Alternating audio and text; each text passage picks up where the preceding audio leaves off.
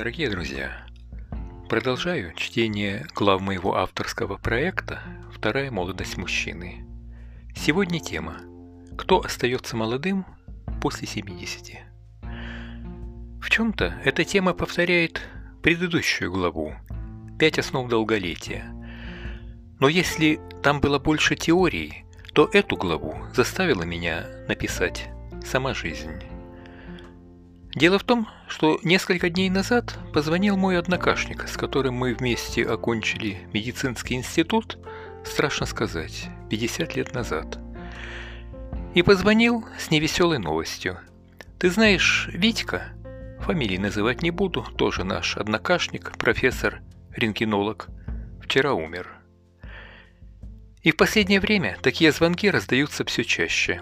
Ушел из жизни один, скончался другой – но ведь сейчас всем нам, выпускникам одного года, всего по 72-73 года.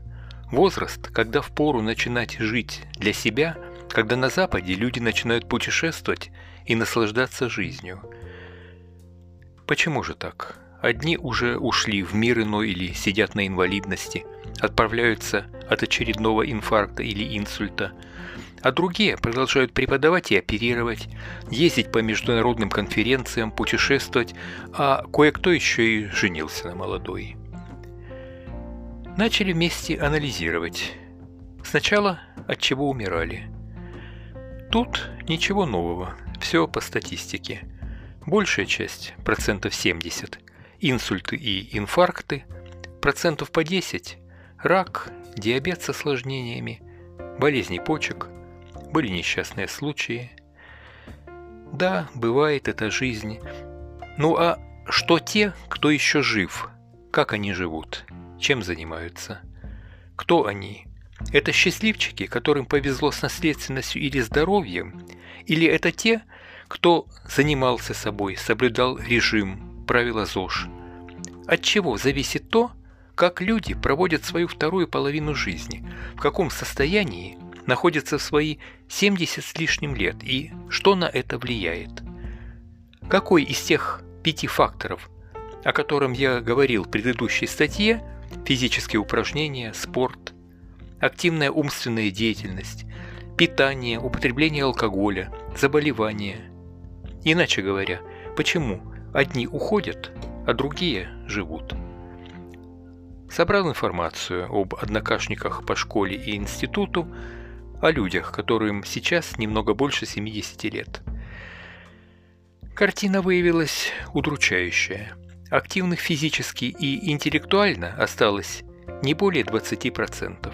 Остальные уже в мире ином или на инвалидности. А вот среди тех, кто жив, интересная картина.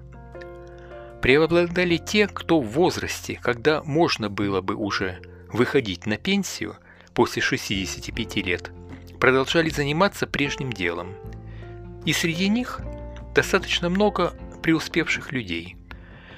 Несколько до сих пор работающих профессоров и доцентов, есть хирурги высшего класса, которые продолжают активно оперировать, и среди них есть один даже такой, постарше, который очень обижен тем, что после 80 лет ему запретили оперировать. Ведь, казалось бы, хирургия – профессия неспокойная, стрессогенная, да и снимают врачи стресс нередко традиционным русским способом. Но вот парадокс.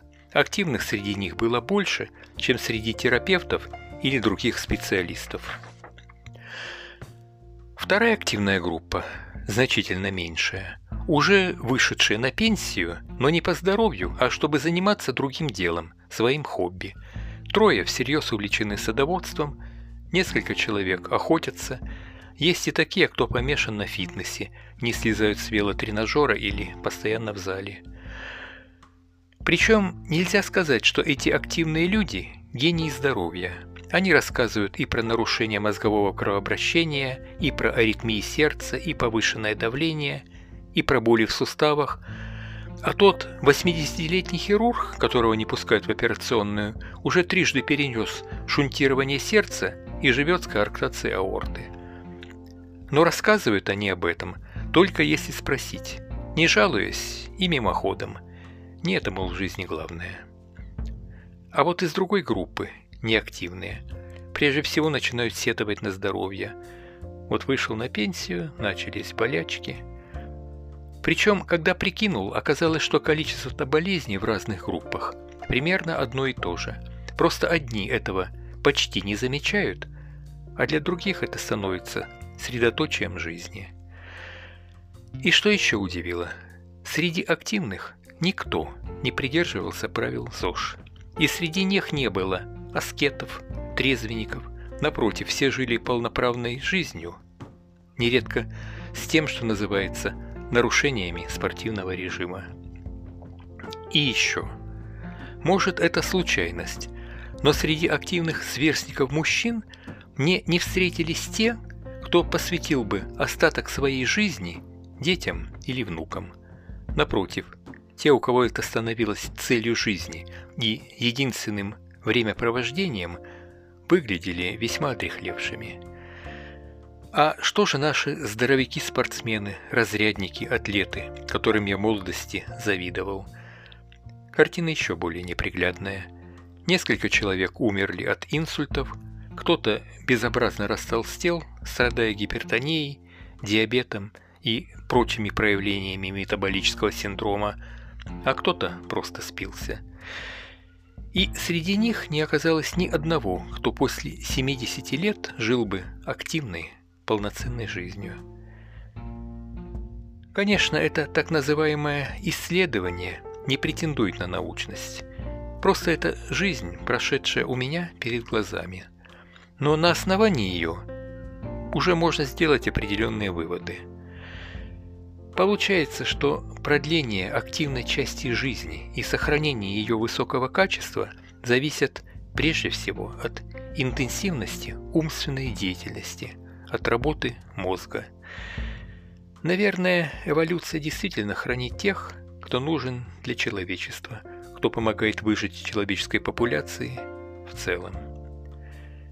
Дорогие друзья, я буду рад дискуссии – на моем авторском канале «Вторая молодость мужчины» в Инстаграме, Фейсбуке, Дзене.